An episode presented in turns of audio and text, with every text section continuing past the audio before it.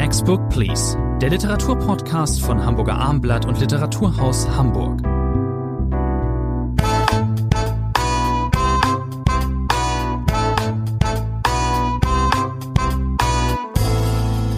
Meine Damen und Herren, Rainer Moritz ist bei mir im Podcaststudio. Mein Name ist Thomas André. Drei aktuelle neue Romane hier. Wir sprechen heute über Angelika Klüssendorfs Roman Risse, erschienen bei Pieper. Wir sprechen über Nele Polaceks Kleine Probleme, erschienen bei Galliani. Und wir sprechen über Wolf Haas neuen Roman Eigentum, erschienen nicht bei Hoffmann am Kampe, sondern bei Hansa.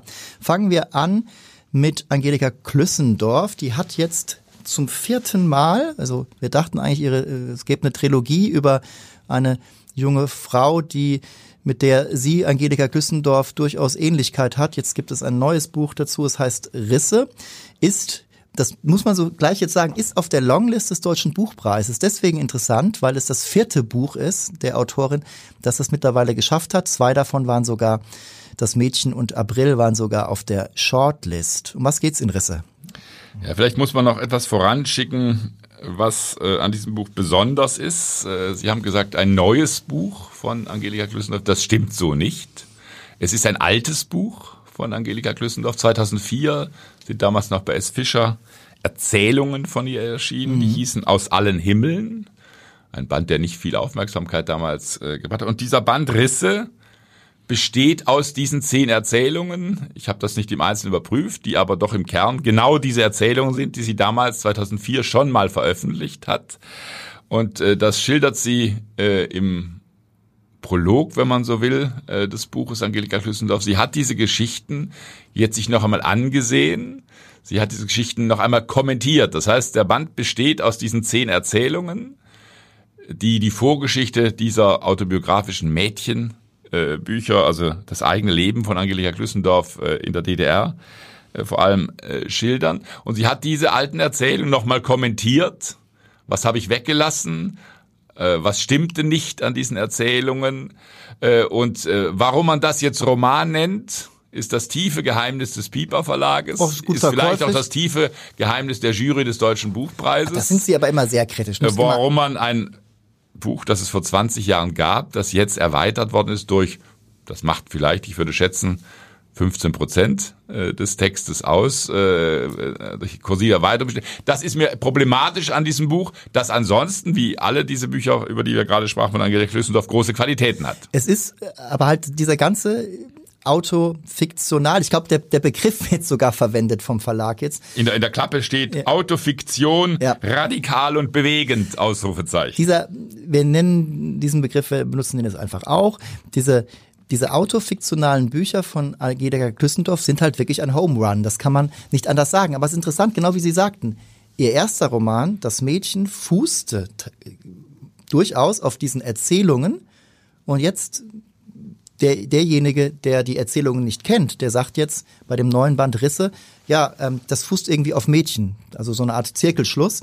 Und das ist auch so. April und der dritte Band der, der Trilogie, ähm, dessen Titel, deren Jahre später. Jahre genau. später, ähm, die lassen wir außen vor, das sind die späteren Jahre, aber das Mädchen und Risse jetzt, das sind schon teilweise Überschneidungen. Was wir hier lesen, das kennen wir schon irgendwie. Es gibt, macht aber auch übrigens nichts, denn vollkommen gesagt, es ist also, ich finde die Prosa wieder absolut absolut äh, wunderbar und ähm, das Buch ist auch wieder auf seiner Weise absolut fesselnd, aber wir kennen das schon teilweise, also der Vater, der trinkt, der auf der überhaupt nicht verlässlich ist, äh, der sich das Leben schlägt, ein bisschen eine Art Heiratsschwindler, die Mutter der äh, Protagonistin hier ist eben die Aus, die, die ihre Kind, Ausbeuterin kann man, ja, teilweise auch das, emotional auf jeden Fall ganz schwer. Also das kann man so eigentlich nicht machen, weiß man, wenn man selbst Kinder hat. Und das ist noch äh, gelinde gesagt. Also wir wissen schon, dass diese Protagonistin, dass die wirklich eine schwere Kindheit und Jugend hatte. Und man wundert sich immer wieder, wie sie sich da halt so erfolgreich dann am Ende noch durchschlagen können. Es ist interessant, diese, es gibt hier kursivierte Passagen in diesem Buch. Da schaltet sich dann immer die Erzählerin ein, also wirklich dann die auch. vielleicht sogar Angelika ja, Küssendorf heißt. Autorin schrägstrich Erzählerin. Ähm, dann sind wir vor, kurz vorher waren wir, äh, wird geschildert, wie der Vater mehrere der schon mehrere ähm, Selbstmordversuche unternommen hat und dann ist plötzlich einer dann doch erfolgreich und da dachten wir denken wir schon beim Lesen Moment vor 30 Seiten hat sie ihren Vater doch nochmal getroffen, da war der über 70. Und nach dieser Stelle mit dem dann doch endlich mal erfolgreichen Suizid ähm, erzählt dann die Erzählerin, nein, das hat sie jetzt, um ihm ein bisschen Selbstbestimmtheit zu geben, hat sie das jetzt mal so hier reingeschrieben in dieser Erzählung. Aber eigentlich ist er erst mit 74 an Lungenkrebs ähm, gestorben. Nein, es ist ein interessantes Verfahren. Ich glaube, die Geschichten darüber müssen wir uns nicht streiten. Äh, das ist ganz selbstverständlich. Das sind großartig erzählte, knappe Geschichten aus dem Elend, aus dem Prekariat, wie man heute äh, so äh, schnell sagt, das sind grausame Geschichten, äh, ganz furchtbare äh, Geschichten. Da gibt's die Geschichte äh, eines gestohlenen 50-Pfennig-Stücks, äh, der Verrat an der Schwester, äh, der begangen wird. Das sind Folterszenen, die sich hier abspielen. Äh, das sind die Szenen, Sie haben es gesagt, mit dem Vater, der sie dann ja mitnimmt, der das Mädchen mitnimmt nach Usedom äh, mit seiner äh, neuen äh, Gefährtin. Äh, das ist in einer unglaublichen Dringlichkeit erzählt. Auch hier wieder angedeutet, das wird ja in den drei Romanen, in den früheren Romanen ausführlich beschrieben, wie die Literatur ein Heilmittel wird für dieses Mädchen, wie das Lesen und später auch das Schreiben. Äh, Schreiben ist mir der einzig verlässliche Raum, heißt es in diesem Buch äh, einmal. Und äh, das ist groß gemacht, das sind große Erzählungen äh, zum Teil. Äh, es ist sozusagen der Reiz, äh, gerade auch für äh, literaturwissenschaftliche Leser, ist natürlich diese Selbstkorrektur. Sie hat damals diese Erzählungen aus allen Himmel 2004 ihrer Mutter gegeben, das wird eingangs geschildert und die Mutter sagt nur, du hast schon immer gelogen. Also diese Geschichten von der Mutter als Lüge empfunden, natürlich auch aus Selbstschutz als Lüge empfunden. Und was Angelika Klüssner jetzt aber tut, Sie haben es gerade selber gesagt, sie korrigiert sich selbst ein bisschen. In Wirklichkeit aber beginnt einer der kursiven Kommentare einer Erzählung. Oder sie wagt es zum ersten Mal in den kursiven Teilen ihren Vater als Vergewaltiger zu beschreiben. Ein Satz, der hier ungeheuer schwer fällt. Das stand in der Erzählung nicht. Das ist Teil des kursiven Kommentars, den Angelika Klüssendorf heute ihren eigenen Texten angedeihen ist, lässt. Das ist natürlich auch, ja, es schüttelt einen beim Lesen sozusagen, wenn man Zeuge wird. Sie hat da auf Usedom endlich Anschluss gefunden. Dann ist eine etwas ältere, frühreife, kann man das so sagen, wie auch immer. Ist sie eine Lolita? Eigentlich nicht, nein. Das wäre der der sehr schlechte männliche Blick von früher, wie auch immer. Sie sagt nein. Der Vater, der sich an diese Freundin ranmacht, das ist dann eher, ob da, ob es da wirklich zum Sex kommt, weiß ich jetzt äh, nicht, ähm, wird so nicht geschildert, aber er vergeht sich an der Köchin äh, sozusagen und ähm, das ist ähm, ja, das ist ein Ver Vergewaltiger. Das ist ihr, ihr klares moralisches Urteil, obwohl sie ihren Vater immer noch ein bisschen besser wegkommen lässt als ihre, als ihre Mutter. Und das aber hier in der Stelle zu lesen, eben aus der heranwachsenden Sicht, da ist man dann nah bei der Heranwachsenden, die endlich da Anschluss gefunden hatten, dann nimmt der Vater ihr sie sozusagen weg. Und, ähm, und so ist dieser, dieser Nicht-Roman äh, auch ein Beispiel dafür, ein Lehrstück, äh, was heißt es über sich selbst zu schreiben äh, naive Leserinnen und Leser denken ja oft, ja wunderbar, ich erzähle einfach das, was passiert ist. So einfach ist es in der Literatur nicht. Wir kommen gleich äh, noch auf einen Text, wo auch das äh, Thema des Buches ist.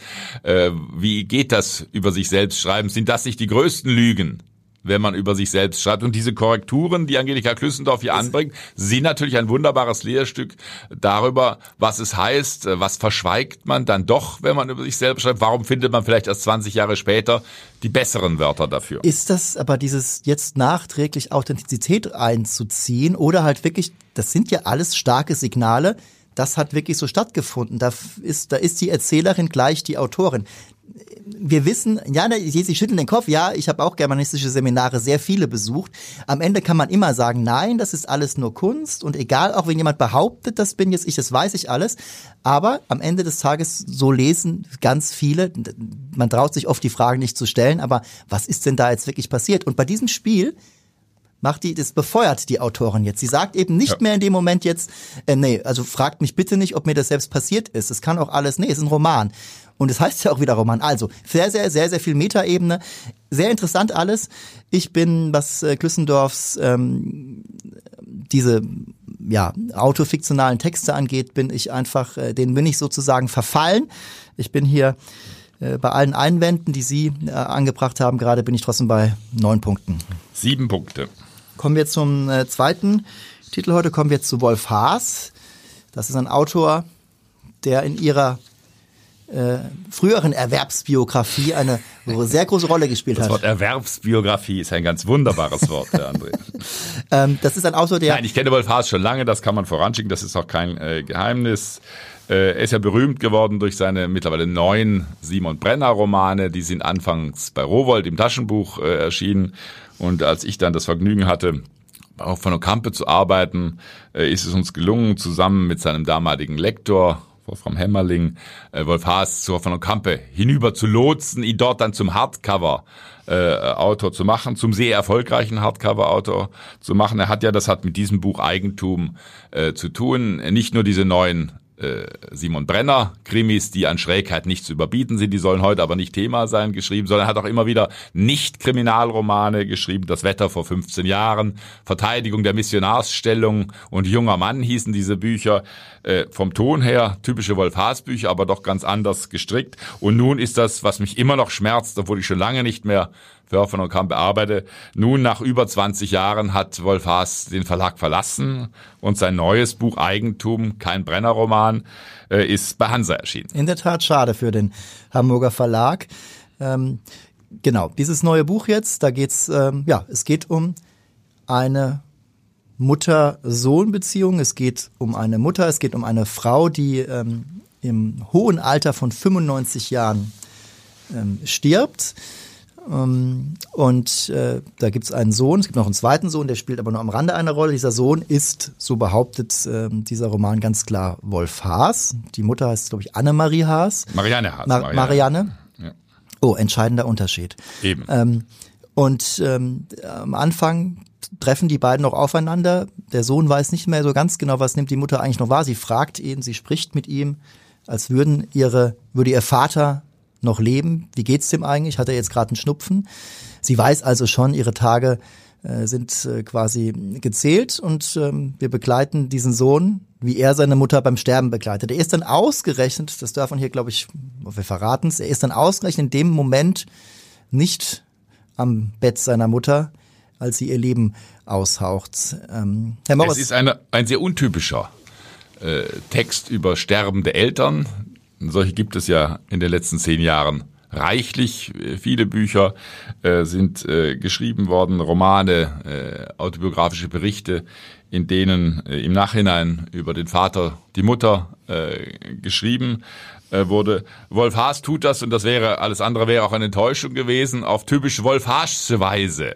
Das heißt, das ist ihm auch lästig. Er hat nur wenige Tage Zeit, er will mit diesem Text über seine Mutter den er als Zwang empfindet, den muss ich jetzt schreiben, ich muss das aber schaffen, äh, solange sie noch lebt, danach will ich damit wieder nichts mehr zu tun haben.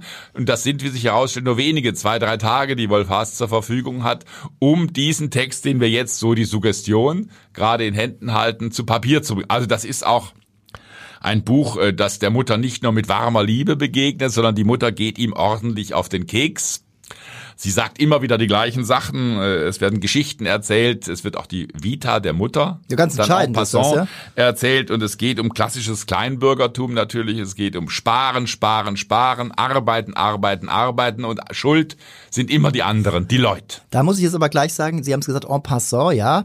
Das ist, äh, das ist aber schon ein, ein gewichtiger Strang in diesem Buch. Ohne, ohne den ähm, wäre das ähm, wäre das Buch nix. Das, das, das habe ich dann schnell verstanden, dass hier ein Sohn auch immer etwas enerviert ist. Das ist ja auch komisch, das stimmt. Das ist halt der Wolf Haas Slang. Das macht äh, Spaß zu lesen, aber ohne diese Vertiefung, ohne das Herkommen der Mutter. Wo kommt die eigentlich her? Wie viele Geschwister hatte äh, äh ihre Mutter, ihr Vater? Äh, äh, äh, sie kommt aus einer äh, kinderreichen Familie. Sie musste früh aus dem Haus, war dann, glaube ich, lange in der Schweiz, später im Krieg war sie in Norddeutschland äh, in Oldenburg und Fechter. Und, ähm, und sie war in der Schweiz bis 1956, erst dann. Ja, sie wurde eine, spä eine späte Mutter. Sie war Serviertochter erst, hat das gelernt, dann halt kam blöderweise der Zweite Weltkrieg dazwischen, dann wurde ihre Ausbildung äh, acht Jahre unterbrochen, aber dann war sie immerhin äh, fast zehn Jahre in der Schweiz, ist dann äh, zurückgekehrt, hat sich quasi ins Elternhaus sie hat immer Geld nach Hause geschickt, äh, ist sie quasi nicht nur zur Freude der anderen äh, eingezogen äh, mit ihrem ersten Sohn. So ist das. Und später gibt es dann, sie hat eigentlich nicht so viele Umzüge erlebt. Später lebte sie dann in einem Haus der irgendeiner Bank, der Raiffeisenbank war das, glaube ich. Und ähm, die schmeißt sie dann aber auf ihre ganz alten Tage einfach raus. Das Haus soll eigentlich abgerissen werden und dann muss sie halt nochmal umziehen. Der Erzähler in der Erzählgegenwart stellt fest, äh, das Haus steht ja immer noch. Es ist ein Haus, in, eine Wohnung in einem Haus, in dem er aufgewachsen ist, glaube ich, Blick auf den Friedhof.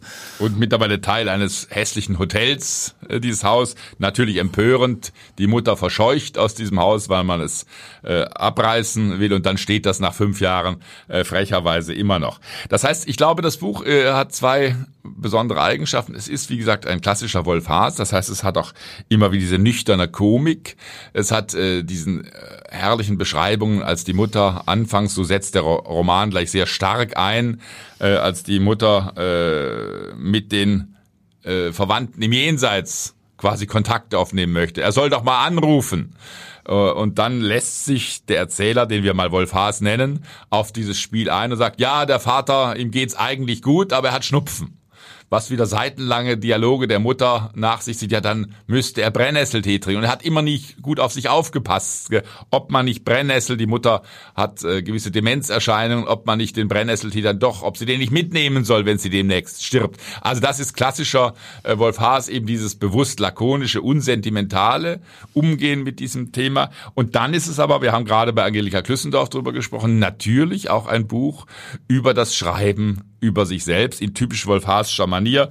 Ein schöner Nebenstrang ist, äh, dass die Hauptfigur Wolf-Haas Schriftsteller ist. Er soll Poetikvorlesungen schreiben. Ihm fällt natürlich wieder partout nichts ein. Diese sollen den schönen Titel haben, kann man vom Leben schreiben? Also unser klassisches autofiktionale Thema. Und an einer Stelle des Buches heißt es, manche Dinge muss man immer wieder erzählen, mit jeder Wiederholung wird die Erzählung etwas weniger wahr. Aber er sagt ja auch, er wird so oft gefragt, diese, oh, diese Gähnfrage, kann man vom Schreiben leben? Und er antwortet, ja, die Frage ist eher, kann man vom Leben schreiben? Er tut das in dem Moment, ähm, das äh, vom Leben von seinem, vom Leben seiner Mutter. Das ist aber auch eigentlich egal, ob das jetzt äh, wirklich so stattgefunden hat oder erfunden ist. Es ist ähm, ein auch ein Zeitzeugnis, das abgelegt wird, das Leben, das Leben der Mutter. Das ist jetzt nicht völlig neu, dass äh, die Kriegsgeneration, dass die andere Sachen erlebt hat als wir, ist vollkommen klar. Trotzdem, ähm, auch wenn er so unsentimental mit seiner Mutter umgeht, er ist, als sie stirbt, und das ist, glaube ich, auch so, diese Mutter ist 95 Jahre alt, die hat ein langes Leben gehabt, in dem sie, wie er sagt, natürlich oft immer nur, es war alles immer nicht so gut.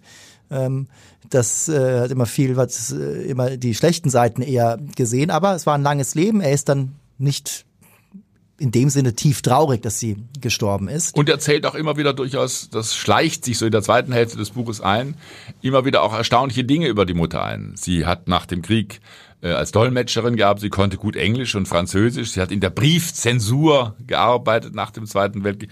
Sie war eine hervorragende Kopfrechnerin. Auch ja. das spielt eine wichtige. Also hier kommen dann doch Eigenschaften zusammen, so nervend die Mutter äh, ja. oft war und so nervend sie im Alter. Er regt sich zum Beispiel, das fand ich auch großartig darüber auf, dass er diese Erzählungen, die seine Mutter ihm hundertmal erzählt hat, jetzt speichern muss. Die Mutter vergisst, was sie erzählt hat. Er selber hat, kann sich aber jetzt an alles erinnern, was die Mutter gesagt hat und er ärgert sich darüber, wie heißt es, die externe Festplatte der Mutter zu sein. Also all diese Geschichten, die er eigentlich gar nicht hören will, hat er jetzt wohl oder übel in seinem Kopf fest gespeichert, fester als die Mutter gespeichert. Ja, als ich eben sagte, wir kennen diese Geschichten von Repräsentanten der Kriegsgeneration, das will ich gar nicht abtun. Das ist trotzdem etwas, was man auch immer wieder gebannt liest, ähm, was eben früher so los war und äh, dass ähm, eben Menschen anderer Generationen anders äh, gelebt haben und ähm, nicht aus dem vollen Schopf schöpfen konnten, so wie unser einer. So wie auch äh, der Erzähler Wolf Haas hier.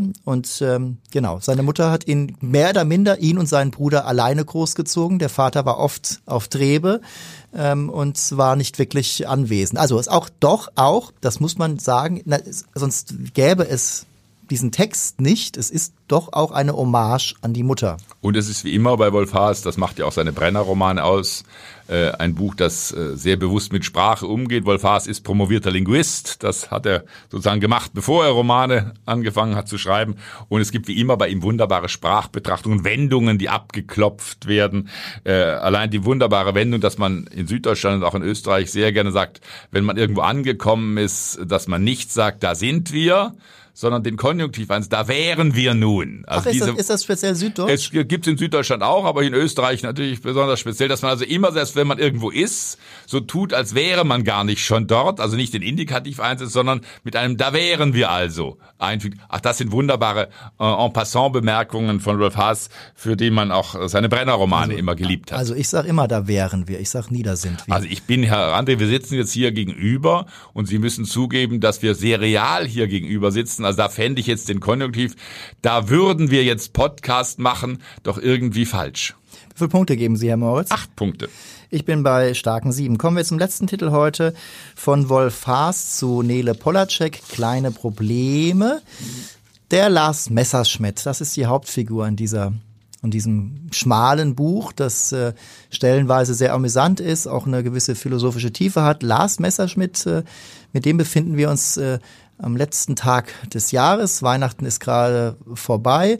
Jetzt ist eben Silvester angesagt ähm, und er macht Inventur und er stellt fest, er muss noch so viele Dinge erledigen. Sachen, die er immer aufgeschoben hat, die er aufschiebt. Aufschieberitis nennt man das, Prokrastination. Die größte Sache ist bei ihm, er ist 49 Jahre alt und er möchte das Beste, er will schon immer das beste Buch der Welt schreiben und er kommt einfach nicht dazu. Das ist äh, so eine kleine Litanei, vielleicht ein ewiges Lamento. Er hat seine Pläne, seine Frau, sie ist nicht seine Frau, kommen wir später nochmal zu, aber seine langjährige Lebensgefährtin, mit der er zwei Kinder hat, die auch schon etwas älter sind, die weiß das auch und die hat sich dann mal eine Auszeit von ihm genommen. Sie ist auf einem Sabbatical, ich glaube in Portugal. In Lissabon, genau. Und ähm, die spielt auch eine Rolle. Was, Nein, hat, was hat er alles zu erledigen, Herr Moritz? Es ist eigentlich ein schreckliches äh, Schicksal, das diesen Mann ereilt. 49, er hat einen schönen Job aufgegeben beim Fernsehen, um dieses Lebenswerk zu schreiben. Zum Glück verdient die Lebensgefährtin Johanna Geld. Sie ist Beamtin, Mathematik- und Lateinlehrerin. Deswegen ist es auch gelungen, die Bank zu überzeugen, Kredite zu geben, sodass man sich ein Häuschen gegönnt hat. Und er hat sich vorgestellt, als er seinen Job aufgehört. Dann sitze ich oben in der Dachstube, schaue in die Weite der Felder und dann kommen mir großartige Gedanken. Ihm kommen auch Gedanken und das ist sein Grundproblem. Äh, aber er stellt mit Erschrecken fest, dass die Gedanken allein noch nichts reichen, reichen, sondern sie müssen umgesetzt werden, sie müssen aufs Papier gebracht werden. Und das gilt für alles, was er sich vorgenommen hat an diesem letzten Tag. Er hätte es ja ein paar Tage vorher auch schon erledigen. Er muss putzen, er muss seinen aufbauen. Vater anrufen, er muss für die Steuererklärung Dinge herauslegen, alles unschöne Dinge und die will er nun in den letzten Stunden erledigen. Und der Roman hat, äh, ich glaube, das kann man so kurz zusammenfassen, eine sehr große Situationskomik, er hat eine große Lakonie in dem, was äh, Nele Polacek erzählt. Das heißt, wir erleben einen Tollpatsch, einen Bummelanten, einen klassischen Loser, der trotzdem sympathische Züge hat. Das ist die eine Seite, diese, ich sende es mal verkürzt, Slapstick-Seite des Romans. Aber er hat dann auch eine quasi fast philosophische Tiefe immer wieder, äh, weil unser Mann natürlich darüber nachdenkt, äh, wie ist überhaupt das Verhältnis von Theorie und Praxis? Ich habe es ihm gerade gesagt, die Gedanken allein machen noch keinen ganzen Roman, geschweige denn ein Meisterwerk. Und sich vorzustellen, wie ich in der Küche oder auf dem Sofa, auf der Sofalandschaft Ordnung schaffen will, diese Vorstellung, die hat er genau im Kopf. So müsste das geschehen, aber die Krux liegt eben darin, es muss umgesetzt werden. Und schon beim Putzen scheitert unser armer Mann wunderbar die Szenen, als er für die Silvesterparty, das ist das Ziel äh, dieses Abends, einen Nudelsalat zubereiten will und feststellt, es fehlt eigentlich an allem, was man für einen Nudelsalat braucht. Es gelingt ihm dann, wenn wir der Geschichte glauben, dann doch eine Art Nudelsalat herzustellen. Die fünf Minuten Terrine, wo ein paar Nudeln drin sind, leistet da wichtige Dienste. Also es ist, glaube ich, diese Mischung, das macht den Charme für mich dieses Buches aus, aus Komik, äh, Situationskomik, aus dem Nachdenken darüber, woran kann man alles scheitern.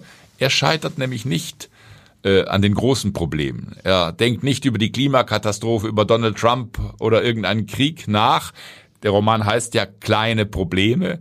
Es reichen diese kleinen Probleme völlig aus, um unseren armen Lars aus der Bahn zu werfen. Ich stimme Ihnen in allem zu, was, äh, wenn Sie die Güte dieses Textes ähm, preisen. Mm, es gibt äh, auch eine, eine Linie hier, wo wir schon merken, der ist aber auch ähm, bedürftig. Der hat auch seine Bedürfnisse und ähm, eigentlich sein Umfeld seine Kinder, seine Lebensgefährtin, sein alter Kumpel, der auch mal das beste Buch der Welt schreiben wollte und jetzt äh, hat es nicht geschafft, aber er hat seine Schlüsse draus gezogen. Er wurde dann Literaturagent in Berlin die spiegeln ihm sein Scheitern nicht direkt und nicht krass, weil sie mögen ihn. Da gibt, der wird nicht, der wird nie auf den Topf gesetzt. Jetzt komm doch mal, komm doch mal in die Gänge. Er wird leise verspottet. Immer leise, verspottet, leise verspottet. Aber man lässt ihn so sein, wie er ist.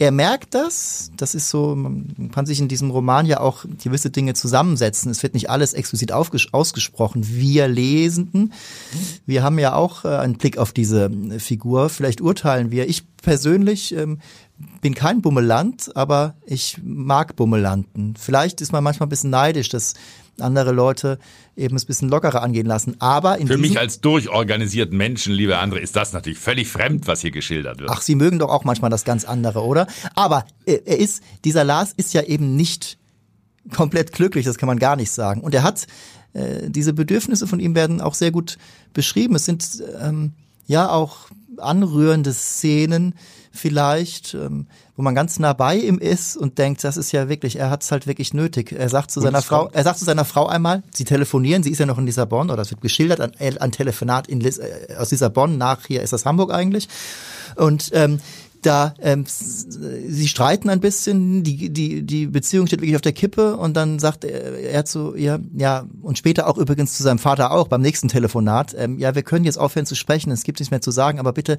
bitte leg doch noch nicht auf, kannst Fernsehen gucken, irgendwas machen, ich möchte einfach ein bisschen das Grundrauschen in deinem Leben in meinem Ohr noch ein bisschen haben für ein paar Minuten. Also er ist alleine und er braucht aber menschliche Nähe. Und wir haben es gesagt, es droht jetzt eine Angst, die er vorher nicht hatte. Es kann sein, dass Johanna sich von ihm abwendet. Das Sabbatical, die ja. Auszeit in Lissabon. Sie sagt selber, ich muss nicht über uns nachdenken, ich muss über mich nachdenken. Und das schafft eine zusätzliche schwere Unsicherheit natürlich. Äh, wird sie zurückkehren? Wie wird sie zurückkehren? Ich bin ähm, durchaus beeindruckt von der Autorin Nele Polacek. Das ist, sie hat, auf, hat sich als, als kleineres eher vorgenommen, aber es ist trotzdem ein, wie sagt man so schön, ein kleines großes Buch. Ich bin bei starken sieben Punkten. Ich hätte fast acht gegeben und gebe auch starke sieben Punkte.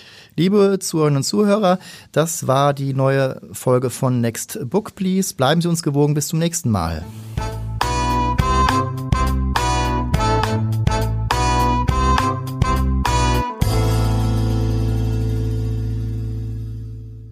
Weitere Podcasts vom Hamburger Abendblatt finden Sie auf abendblatt.de slash podcast.